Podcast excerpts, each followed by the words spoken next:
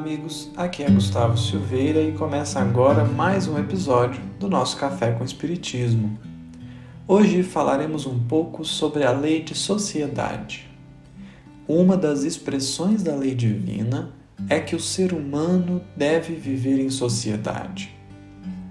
E de fato, habilidades e características nossas nos fazem perceber a necessidade da vida social.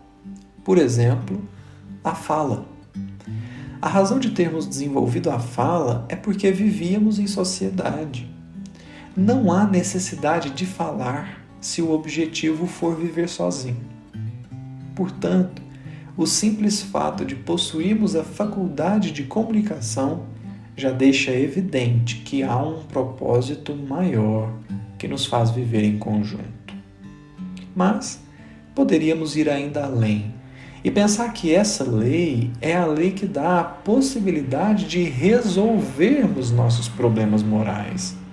Afinal de contas, é inegável que muito dos nossos problemas morais, quase a maioria mesmo, só são notados porque vivemos em sociedade. E é sempre bom lembrar: você só tem condições de resolver um problema quando sabe que ele existe. Então, podemos pensar que essa lei está na base da moral. Se vivêssemos isolados uns dos outros, não saberíamos das inclinações que alguns trazem para a traição, para o roubo e para outros tantos problemas que dizem respeito à moral. É por essa razão que gostaríamos de passar na questão de número 768 de O Livro dos Espíritos ela nos permitirá perceber ainda um detalhe que nos faz sentir a necessidade da vida social. Kardec indagou assim: Procurando a sociedade, não fará o homem mais do que obedecer a um sentimento pessoal? Ou há nesse sentimento algum objetivo providencial de ordem mais geral? E os espíritos responderam: O homem tem que progredir. Insulado, não lhe é isso possível, por não dispor de todas as faculdades. Falta-lhe o contato com os outros homens. No insulamento, ele se embrutece e estiola.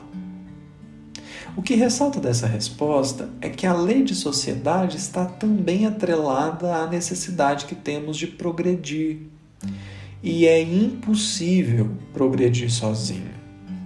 Sozinhos, a gente vive a vida da eterna zona de conforto, que apesar de parecer boa, deve ser profundamente entediante. Mas o pior de tudo, e é aqui que percebemos a questão do progresso com mais nitidez, é que sem a lei de sociedade não há exercício de caridade, porque simplesmente não temos a quem amar a não ser a nós mesmos. E sem exercício de caridade não há desenvolvimento da humildade, o que nos condenaria à eterna posição de egoístas orgulhosos.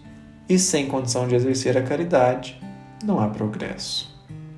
Destacamos ainda o comentário de Kardec à questão que acabamos de ler, e que detalha um ponto importantíssimo colocado pelos Espíritos na resposta.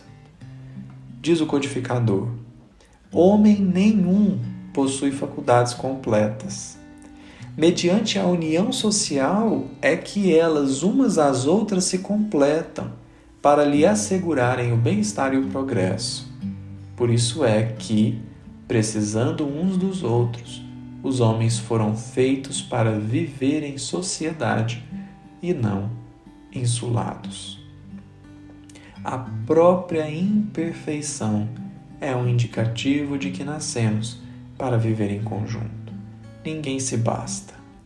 Por fim, o que notamos é que essa lei faz ressoar ainda mais fundo na nossa alma o amai-vos uns aos outros, porque em verdade, se temos de viver juntos, a melhor forma de conviver é se existir amor.